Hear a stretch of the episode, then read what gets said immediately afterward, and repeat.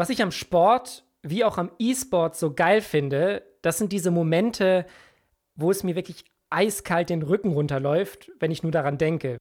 Meistens sind das irgendwelche Klatsches oder krassen Solo-Kills. Nicht so dieser Moment, der für mich der Gänsehautmoment aus dem E-Sports-Jahr 2020 ist. Der spielt sich nämlich nicht in-game ab, sondern vor den Rechnern. Und zwar geht es um einen ganz besonderen Moment für den deutschen League of Legends-Spieler Gilius. Gemeinsam mit seinem Team Schalke hat der im letzten Sommer die vielleicht unglaublichste Aufholjagd vollbracht, die es bisher jemals im E-Sport gegeben hat. Schalke hat es geschafft, sich in einer beispiellosen Serie von sechs Siegen in Folge vom allerletzten Platz in der Liga bis in die Playoffs hochzuarbeiten. Den League of Legends-Fans unter euch ist das natürlich alles ein Begriff. Es geht um den Schalke Miracle Run. Und wir springen für diesen Gänsehautmoment jetzt in das letzte Saisonspiel von Schalke in der LEC. Gegen die Mad Lions. Das entscheidende Match. Und es läuft gut für Schalke. Wir hören die Voice-Coms der Schalker Spieler in Minute 34. Can we end? We can end, we can end, we can end. We can end, maybe. Mid, mid, mid, mid. It's Oh, over. Die Spieler wissen zu diesem Zeitpunkt schon, dass sie es geschafft haben, I'm not gonna scream yet, okay? It's over though. dass sie das Spiel gewinnen werden und dass sie damit auch den Miracle Run zu Ende bringen. Draußen vor dem Gaming-Raum allerdings wissen die Trainer und Betreuer aufgrund der Zeitverzögerung noch nichts. Und was macht Gilius in diesem krass wichtigen und krass emotionalen Moment für ihn und auch für Schalke? Er verarscht seinen Trainer, den Manager und alle anderen, die vor dem Gaming-Raum sitzen und noch keine Ahnung haben in dem Moment, wie das Spiel ausgegangen ist. Let's hit? act like we lost, okay? Yes, yes, Okay. yes. Everyone's head faces. Gilius öffnet die Tür zum Nachbarzimmer und tut kurz so, als hätten sie verloren. Oh, we fucking.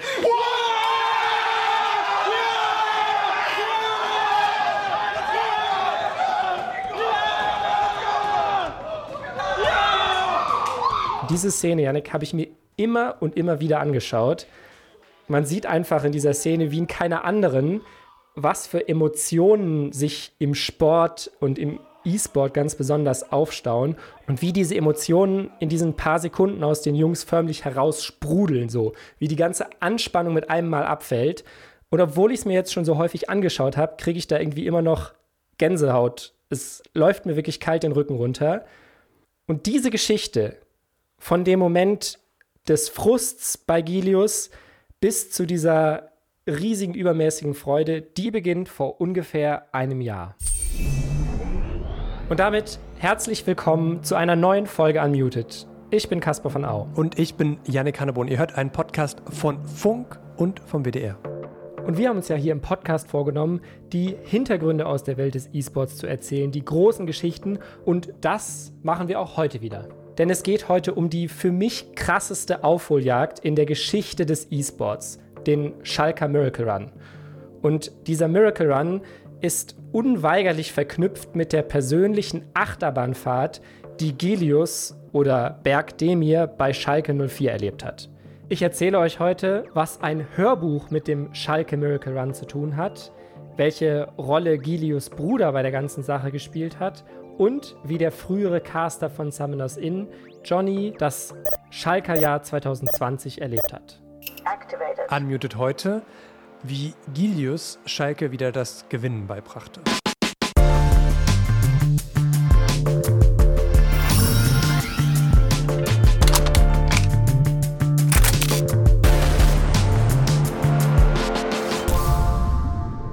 Alles beginnt mit der Verpflichtung von Gilius auf Schalke. Ich heiße Berg Demir, komme aus Köln, spiele Jungle für Schalke 04. Gilius ist 24 Jahre alt und ein sehr erfahrener deutscher League of Legends Spieler. Er hat in seiner Karriere schon in, ich glaube, mehr als 15 Teams gespielt, unter anderem in den USA, in der Türkei. Und er hat sich schon sehr früh für eine Karriere als League of Legends Pro entschieden. Ich habe die Schule abgebrochen mit 17. Für League? Ja, also meine Eltern, äh, ja, das war eine schwierige Zeit, aber ich hatte einfach keinen Bock mehr auf Schule und wollte zocken. Und würdest du die Entscheidung nochmal so treffen oder würdest du Vergangenheitsberg gerne sagen, nee, mach erst dein Abi oder mach erst die Schule zu Ende und versuch's dann nochmal? Ja, ich würde auf jeden Fall das Abi machen.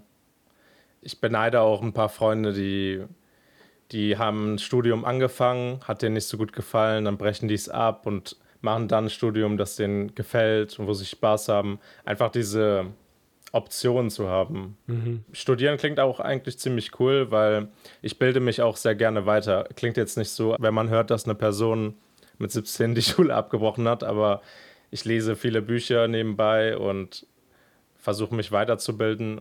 Merkt ihr das mal mit der Lust von Gilius, sich weiterzubilden? Es könnte sein, dass das im Laufe dieser Folge noch eine Rolle spielt. Okay, wofür ist er denn bekannt? Er gilt als sehr cocky, als sehr, sehr selbstbewusster Spieler, der auch gerne mal, wie zum Beispiel in diesem YouTube-Video, einfach raushaut, dass er seiner Meinung nach der beste Jungler in Europa ist. I think I'm the best Jungler in Europe. Aber dieses Scott Gilius, das kam ja nicht von irgendwo, sondern er hat das ja selber auch großgetreten. Das sagt Johnny, langjähriger Caster bei Summoners Inn. Er hat gesagt, ich bin der beste Jungler. Und das in einer Situation, wo er noch nicht mehr in der LEC gespielt hat. Wo Leute gesagt haben, wie wäre es, wenn du jetzt erstmal aufsteigst und dann guckst du dir den ganzen äh, Braten mal an. Aber er hatte ein unerschütterliches Selbstvertrauen. Und das ist ein riesiger Vorteil in League of Legends. Weil im Endeffekt führt es einfach auch nur dazu, dass du sagen kannst, okay, ich bin bereit, für Plays zu gehen, für Spielsituationen zu gehen, in denen andere kurz überlegen. Und League of Legends ist ein Spiel, was so schnell entschieden wird, dass wenn du diese 0,2, 0,3 Sekunden zögerst, weil du denkst, sollte ich das jetzt machen, kannst du Nachteile haben. Und ich glaube, Kilios, was auch immer normalerweise im Gehirn verschraubt ist, damit man diesen kurzen Moment hat, wo man zögert, hat er nicht. Er geht dafür. Bei mir ist es so, ich habe so ein Mindset, ich will einfach gewinnen und ich kenne mich auch selbst, wenn ich selbst wenn ich Multimillionär wäre und in League of Legends verlieren würde, dann wäre ich unglücklich. Äh, weil ich einfach so ein, einfach competitive bin. Bei mir geht es einfach darum, dass ich gewinnen will. Und gleichzeitig muss man aber auch sagen, dass man immer das Gefühl hatte, wenn Teams scheitern, wenn Teams Probleme kriegen, ist Gilius der Erste, der katastrophal spielt. Gilius ist aber nicht die einzige Verpflichtung, die Schalke vor ungefähr einem Jahr macht. Sie holen noch einen anderen Starspieler, von dem völlig unklar ist, was er überhaupt drauf hat. Denn Forgiven, so heißt dieser Spieler, kommt gerade von einer Zwangspause, weil er noch seinen Wehrdienst in Griechenland absolvieren musste. Und Johnny von Summoners Inn sagt, dass ziemlich schnell klar wird, dass diese Erwartungen an Forgiven sich nicht erfüllen werden. Man hat ihm natürlich ein bisschen Zeit geben wollen. Man hat gesagt, nach dem ersten Schritt hat man gesagt, ja, was habt ihr denn erwartet? Der hat lange Pause gemacht, der braucht jetzt seine zwei, drei Wochen. Nach der zweiten Woche hat man sich schon so gedacht, so, ja, vielleicht ist er jetzt nicht mehr der Beste, aber er wird auf jeden Fall Top 3 sein. Und dann, dann ging es immer weiter runter. Schalke verliert nicht nur das erste Spiel, sie verlieren gleich zwei, drei, vier Spiele in Folge. Als das Schalke-Line-Up dann so gar nicht funktioniert hat, da hat man sich natürlich wieder gefragt, okay, die Leute, die man da zusammengedraftet hat, können die so funktionieren? Gerade wenn sie einmal verlieren, bricht dann das ganze Line-Up zusammen. Nach gerade einmal zwei Wochen in der Saison, nach vier verlorenen Spielen, zieht Schalke die Reißleine. Aber nicht etwa Forgiven muss gehen, sondern Gilius. Erstmal dachte ich, es wäre mega unfair du kommst halt normal zur Arbeit, willst Scrims spielen und dann siehst du schon an den Blicken im Raum, wie die Leute auf dich gucken. Hey Berg, wir müssen gleich ein Gespräch führen. Dann kriegst du halt gesagt, hey, du bist jetzt erstmal gebencht. Äh, nimmst nicht persönlich, versuch dich einfach zu improven in der zweiten Liga und du kriegst wieder deine Chance. Ins zweite Team versetzt zu werden, das Ganze auch noch öffentlich als Twitter-Ankündigung. Ich schätze, das ist sowas wie die Höchststrafe, die man im E-Sports erhalten kann, oder? Ja, schon irgendwie. Also dementsprechend geht's Gilius ja in dem Moment auch eher schlecht. Aber was ist das eigentlich für ein Typ? Also, wie geht der eigentlich mit solchen Rückschlägen um? Naja, nach dem anfänglichen Frust akzeptiert er die Challenge und sagt: Ja, gut, wenn ich jetzt im zweiten Team spielen muss, dann war ich offenbar nicht gut genug. Ich habe das Gefühl, ich habe es einfach verdient. Ich habe viel weniger Solo gespielt als sonst und habe alles ein bisschen for granted genommen. Und ja, man merkt dann erstmal, wie cool es ist, in der ersten Liga zu spielen, wenn man, wenn man gebencht wird. Also auch einfach von der Community. Also wenn du in der zweiten Liga spielst in Deutschland und irgendwas tweetest oder streamst, dann ist halt nicht so viel Aufmerksamkeit da. Und in der ersten Liga dann mega viel und dann habe ich das auf jeden Fall vermisst. Und habe mir den, also habe sehr, sehr viel gepracticed. Kann man denn objektiv sagen, dass Gilius schlecht gespielt hat? Ich glaube, in der Situation kam es weniger auf das spielerische Können an, sondern es ging einfach darum, dass das Schalker Team kopflos wirkte während dieser Anfangsphase im Spring Split. Das hat mir auch Johnny gesagt. Und deswegen braucht es einfach einen anderen Spielertypen als Gilius. Jemand, der quasi Verantwortung im Spiel übernimmt. Und da sagt Johnny, das ist halt eine Eigenschaft, die Gilius, zumindest wenn es im eigenen Team mal nicht so gut läuft, abgeht und die ein Spieler wie Lurox mitbringt, obwohl er jünger und unerfahrener ist. Das, was ihn als Spieler ausmacht, ist, dass er unglaublich kommunikativ ist. Das heißt, er ist jemand, der Ansagen machen kann, der Informationen weitergibt. Und wenn man sich das Schalke Main Team angeguckt hat, hat man sich gedacht, die brauchen das, die brauchen das wirklich dringend, jemanden, der die Strippen zieht. Und Gilius auf der anderen Seite ist jemand, der natürlich schon seit Jahren in der Szene ist, der aber, wenn man sich anguckt, immer unglaublich hohe Hochs und unglaublich tiefe Tiefs hatte. Und genau das schien ja auch so ein bisschen das Problem, die mangelnde Konstanz bei Schalke. Sie braucht ein bisschen den Kleber, der alles zusammenhält. Und ich hatte schon Hoffnung, dass Lurax genau dieser Kleber sein kann. Faktisch ist es aber doch jetzt so, wenn Schalke jetzt mit diesem neuen Jungler, der nicht Gilius ist, gut performt, dann werden sie einen Teufel tun und ihn wieder einwechseln. Das bedeutet, er ist seinem Traum von diesem Worlds und dieser LEC, diesem LEC-Finale, oder korrigiere mich, wenn das falsch ist, aber meilenweit entfernt jetzt auf einmal. Er ist in diesem Moment, in diesen Wochen von seinem Traum, zu den Worlds mal zu fahren, meilenweit entfernt, das ist richtig.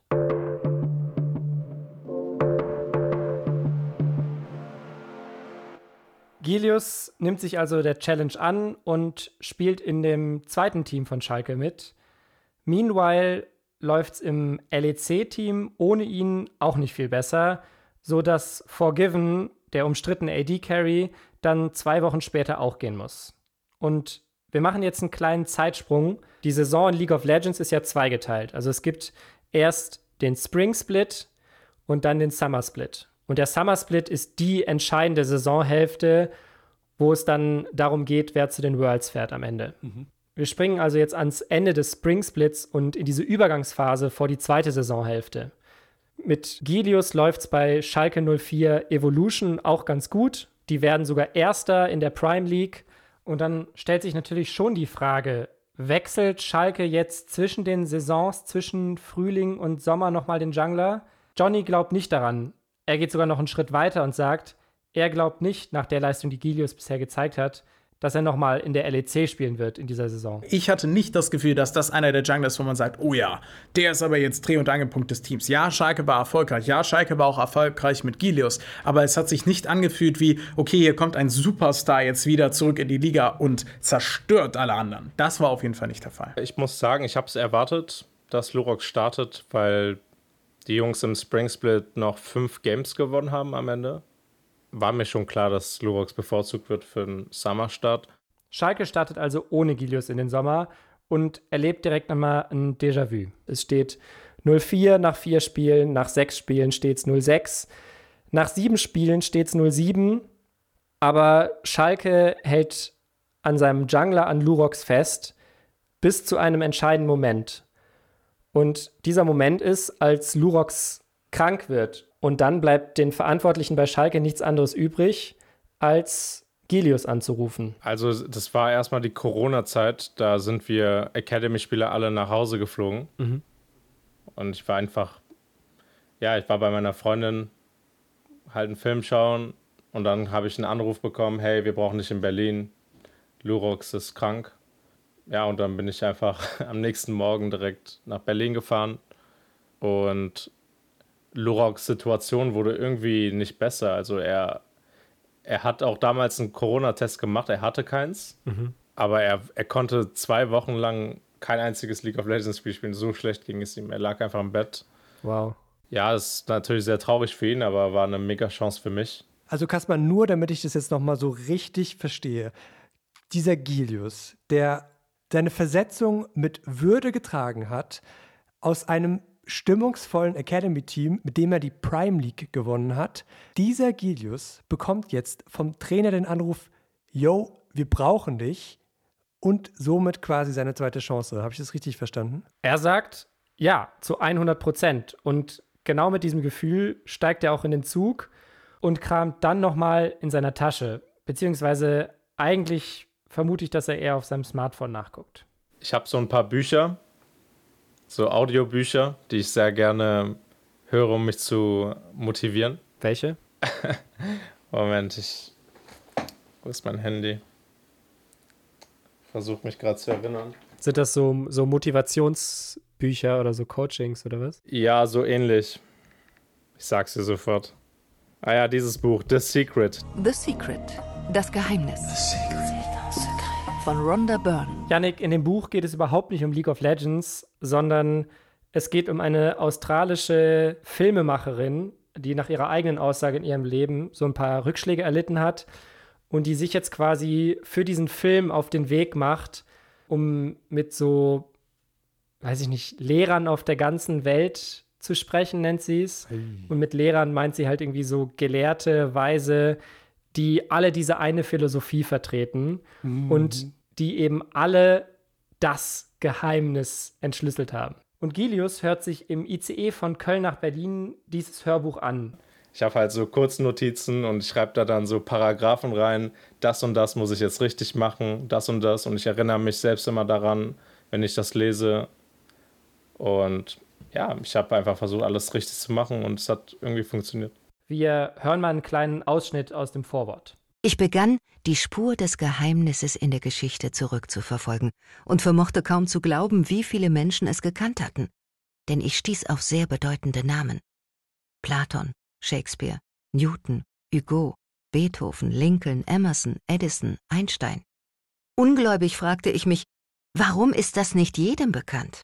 Okay, also eine Sinnsuche einer australischen ähm, Sinnsucherin, kann man ja sagen. Also ich habe das Buch natürlich nicht ganz gelesen, sondern ich habe mal so ein bisschen das Vorwort mir angeguckt und das erste Kapitel einfach, weil ich wissen wollte, sie erzählt in diesem Vorwort die ganze Zeit von dem Geheimnis, das Geheimnis und alle haben das Geheimnis verstanden und als ich das Geheimnis verstanden habe, da hat sich mein Leben verändert, aber sie schreibt halt nie, was das Geheimnis ist. Natürlich nicht. Sie will ja, dass man das Buch liest.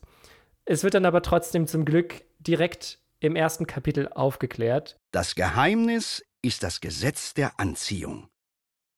Alles, was in ihr Leben kommt, ziehen sie selbst in ihr Leben herein. Es wird zu ihnen gezogen aufgrund der Bilder, in denen sie denken. Es ist, was sie denken. Was immer in ihrem denkenden Geist vorgeht, ziehen sie zu sich heran. Okay, dann verstehe ich jetzt, übersetzt auf League of Legends, dass ich mir ganz fest vorstellen sollte, dass der gegnerische Nexus zerstört wird, weil ich dieses Ereignis dann mit meinen Gedanken so krass anziehe, dass es auch passiert. Nicht ganz, aber Gelius sagt, dass das Buch ihm beigebracht hat, dass er der Herr über seine eigenen Gedanken ist und dass er glaubt, dass positive Gedanken auch positive Ereignisse nach sich ziehen. Wenn du glücklich in den Tag startest, dann kriegst du ja immer mehr glückliche Gedanken in deinem Kopf, weil es dir gerade gut geht. Und dann gibt es eine große Chance, dass dir gute Dinge vorfallen werden im Tag. Oder dass du Menschen triffst, die auch gut gelaunt sind, weil sowas sich anzieht. Und sowas glaube ich. Also das muss ja nicht jeder glauben. Voll gut. Soll ich dir mal ein Geheimnis verraten? Bitte. Soll ich mal? Psst, psst, psst, psst. Das war alle ganz leise. Psst, ich verrate jetzt mal ein Geheimnis. Ich habe irgendwann mal eine Schlafanzughose an. Das sieht man im Podcast leider nicht, aber sie ist sehr schick. Gott sei Dank. Aber zurück zu League of Legends. Ähm, okay, der, der ballert das Hörbuch äh, auf der Fahrt von Köln nach Berlin und ist dann hyped für die Season. So einfach ist es, genau. Aber was noch viel wichtiger ist, er trägt diese Motivation halt in das Teamhaus, in das Gaminghaus nach Berlin und tut sein Bestes, um seine Mitspieler und das ganze Staff von dieser positiven Energie anzustecken. Denn er möchte ja, das haben wir ja jetzt gerade aus diesem Hörbuch gelernt, dass auch sein Umfeld positiv ist, damit positive Ereignisse passieren. So verstehe ich diese Philosophie jedenfalls. Also Gilius wird zu dem Gelehrten, von dem er im Hörbuch gehört hat. Ich weiß nicht, ob er das selbst so sagen würde, aber vielleicht lässt sich das übertragen. So in ganz grob, ja. Ist der Bote für eine gute, zumindest für gute Laune. Und gute Laune, glaube ich, kann man gebrauchen, wenn man 0 zu 8 hinten liegt. So ist es. Zu dem Zeitpunkt liegen sie aber nur 0 zu 6 hinten. Okay. Aber trotzdem, Gideus kommt nach Berlin mit der Einstellung, Leute, wir haben nichts mehr zu verlieren. Lass uns jetzt einfach gewinnen. Und es klappt so gut, dass sie die beiden nächsten Spiele auch noch verlieren. Aber es gibt tatsächlich auch einen kleinen Hoffnungsschimmer. Matt Lyons war der Erste der Liga und wir waren Letzter. Und ich habe mega gut gespielt, das Spiel, und halt einen Fehler gemacht, der uns das Spiel gekostet hat. He's in the bush, the bush that spawned because the ocean drake. They don't know, Ender. Oh they don't no. know. But it's Shadow. Oh no, he runs forward and Shadow's gonna try and get onto him. He stuns him. Oh, Gilius. Oh no, he gets caught out as Humanoid takes him down. Und da hat man eigentlich gesehen, die Liga ist eigentlich gar nicht so stacked gewesen. Der erste Platz verliert fast gegen Schalke. Ich war komplett neu im Team drin, wenig Scrims gehabt und habe die fast besiegt. Und jetzt kommt die zweite Zutat, die den Miracle Run erst überhaupt möglich gemacht hat.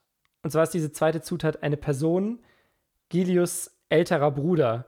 Und während das Hörbuch von Rhonda Byrne vielleicht so einen Funken in Gilius entfacht hat, ist sein älterer Bruder Erokai derjenige, der das Feuer wirklich zum Lodern bringt. Er und ich haben halt in der Zeit viel geredet und er hat mir halt auch ein bisschen Tipps auf den Weg gegeben. Er kennt mich halt am besten out of anyone. In dem Moment, also nach dem verlorenen Spiel gegen die Mad Lions, zur Erinnerung, Schalke steht in diesem Moment 0 zu 8. Und dieses Spiel hat Schalke, sagt Gilius, verloren, weil er den entscheidenden Fehler gemacht hat. Und da sagt Erokai, der Bruder von Gilius, Wenn ihr jetzt acht oder neun Spiele in Folge gewinnt, dann könnt ihr es zu den Playoffs schaffen. Also ich werde jetzt nicht so negativ, wie du gerade über die Sache denkst. Und ich habe ihm halt immer gesagt, hm, mach mir keine falschen Hoffnungen, es steht fucking 08 oder 07.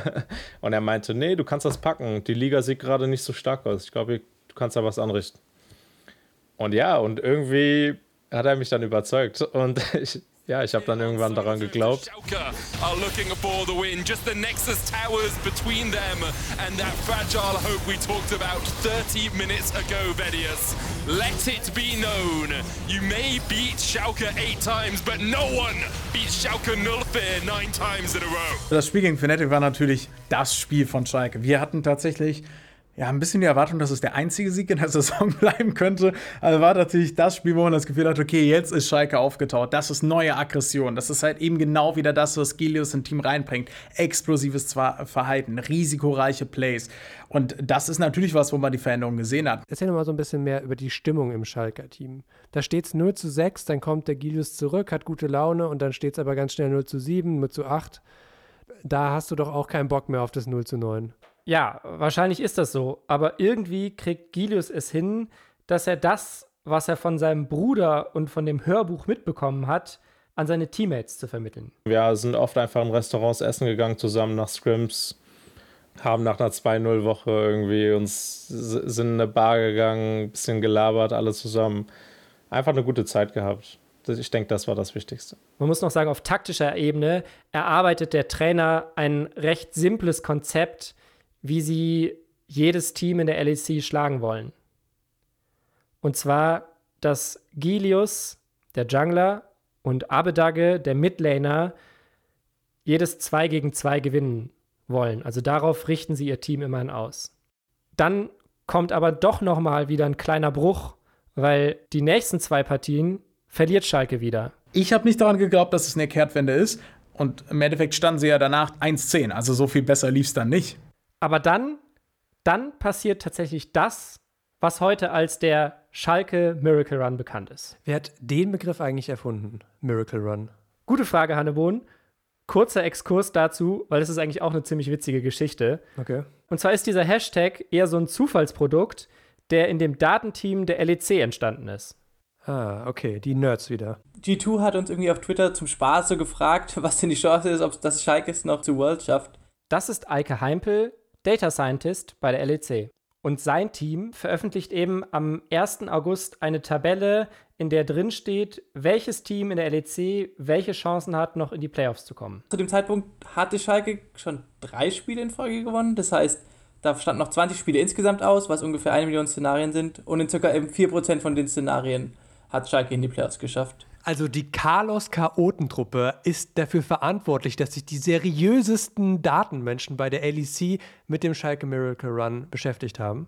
Also das Datenteam der LEC fertigt in jeder Saison diese Tabelle an oder so ähnliche Statistiken, dass sie sich angucken, wer hat noch welche Chancen, um zu Spieltag X noch in die Playoffs zu kommen.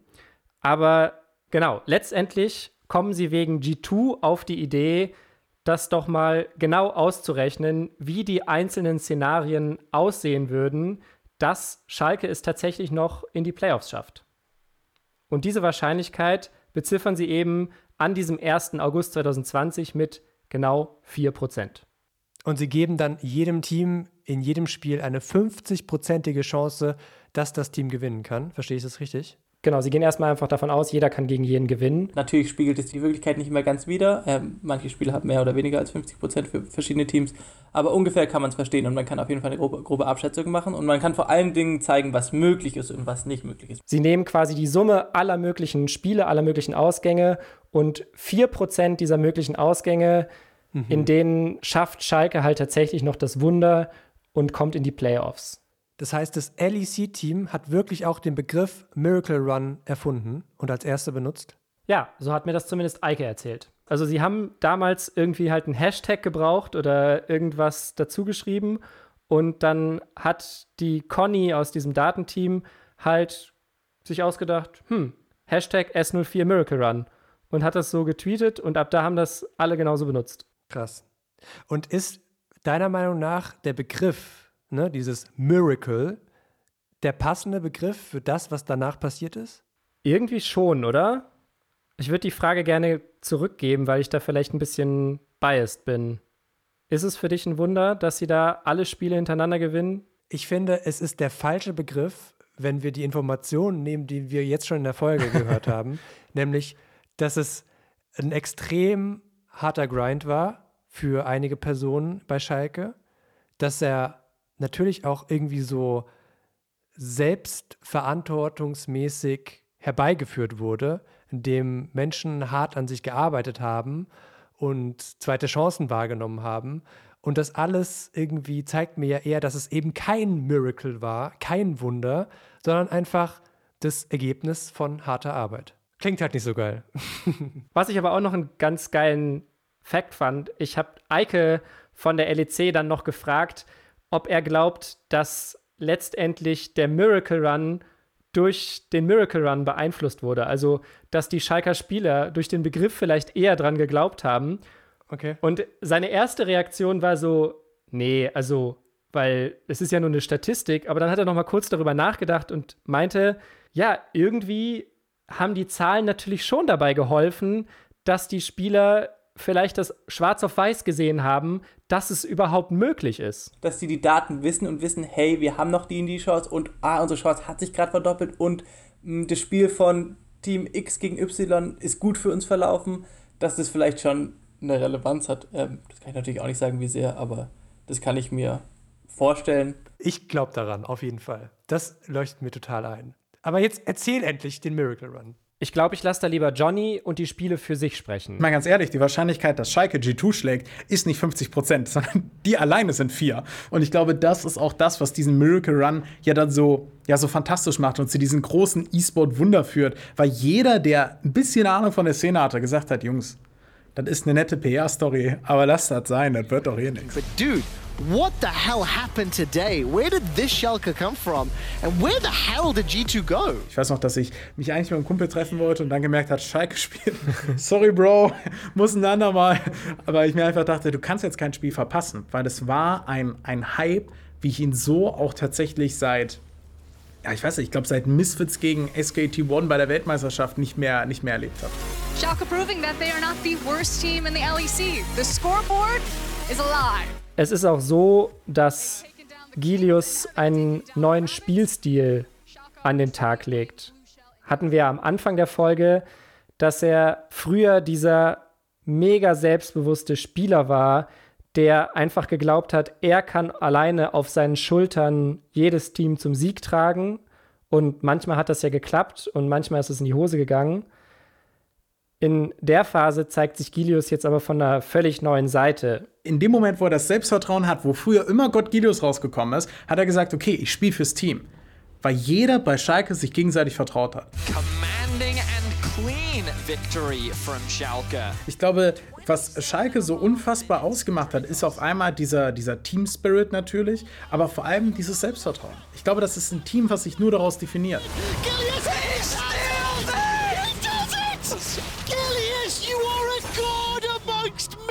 Die alle, die auf dem Platz standen dann, die, die gezockt haben, all die sind in der Lage, ein Momentum auszunutzen. Impossible odds in front of Schalke, and they do it! At first, Schalke probably didn't believe it. We didn't believe it. But now they're they're this close. They're so close to actually doing it. It's. It is. Yeah, it's incredible. So gewinnen sie entgegen aller Zweifler jedes Spiel bis zum alles entscheidenden letzten Spieltag. Da müssen sie ausgerechnet gegen den Tabellenersten, gegen die Mad Lions ran. Bekanntlicherweise gewinnen sie dieses Spiel. Sie schaffen es, diese unglaubliche Serie, diesen Miracle Run zu einem Ende zu bringen. Sie schaffen das, woran keiner geglaubt hat. Und dann entscheiden sie sich dafür, den Verdienst einer gesamten Saison in dem schönsten gipfeln zu lassen, was die menschliche Interaktion möglich macht, nämlich in einer Verarschung. so ist es. Es kommt zu diesem für mich großartigen Moment, in dem sie sich überlegen, Leute, wir gehen da jetzt aus diesem Gaming-Raum raus und wir sagen nicht direkt, dass wir gewonnen haben, sondern wir ziehen erstmal lange Gesichter Let's act like we lost, okay? Yes, yes, okay. yes. Everyone's sad faces, okay? und verarschen unser komplettes Trainerteam. Oh, we fucking. Das war ein magischer Moment. Also, ich hatte auch Tränen in den Augen danach. Wenn du etwas schaffst, woran niemand geglaubt hat und woran du so stark geglaubt hast, dann ist es einfach eine, eine riesen Last fällt von deinen Schultern und wir hatten auch sehr, sehr viel Glück an dem Tag, dass äh, alles in unsere Karten gespielt hat. Misfits hat für uns gewonnen und G2 hat auch für uns gewonnen, damit wir halt wirklich Sechster wurden. Ja, war eines der Highlights meiner Karriere, würde ich sagen. Das war schon mega nice. Wen hast du dann außerhalb von Schalke als erstes angerufen oder mit ihm geschrieben? Dein Bruder? Bruder, Freundin, Eltern, alle hatten mir schon Nachrichten geschrieben, wie sehr sie sich freuen und ich habe dann auch mit allen telefoniert. Das war sehr schön. Was hat dein Bruder gesagt? der meinte, ich hab's dir gesagt. Ich wusste, dass du es schaffst.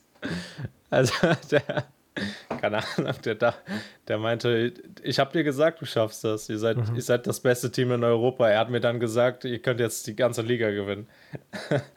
Stimmt, das sagst du, glaube ich, auch in dem, in dem Interview nach dem Spiel. Sagst du, dass jetzt nur noch G2 euch quasi schlagen kann, so ungefähr?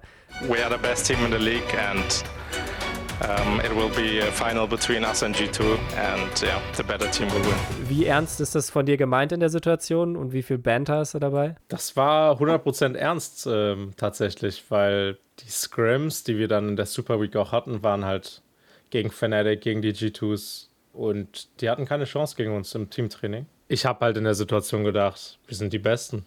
Warum nicht? Wir haben ziemlich viel in Folge gewonnen, ja. Aber dann kommen ja auch noch die Playoffs. Das große Ziel, dass sie sich, dass Schalke sich für die Worlds qualifiziert und dass Gilius zu den Worlds fährt, ist ja noch nicht geschafft. Nach 3 zu 0 Spielen ist SK Geschichte und Schalke muss erneut gegen die Mad Lions ran in der zweiten Runde. Und zunächst sieht es wieder richtig gut aus für Schalke und für Gilius, denn das erste Spiel gewinnen sie doch dann drehen die Mad Lions den Spieß um. Und in drei schnellen Spielen ist der Traum von der Quali für die Worlds und damit auch Gilios großer Traum endgültig zerplatzt.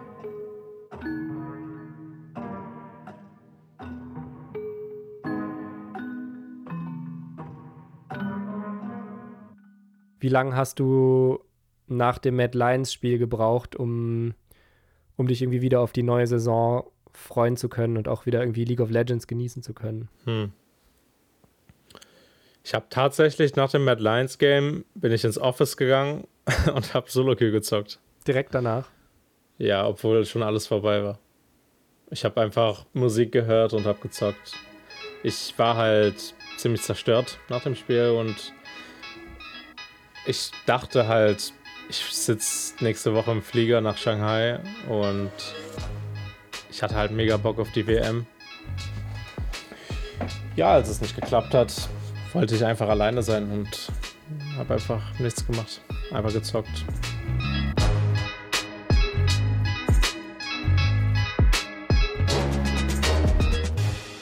Hast du dann damit jetzt emotional abgeschlossen oder ist das was, was dir noch immer nachhängt?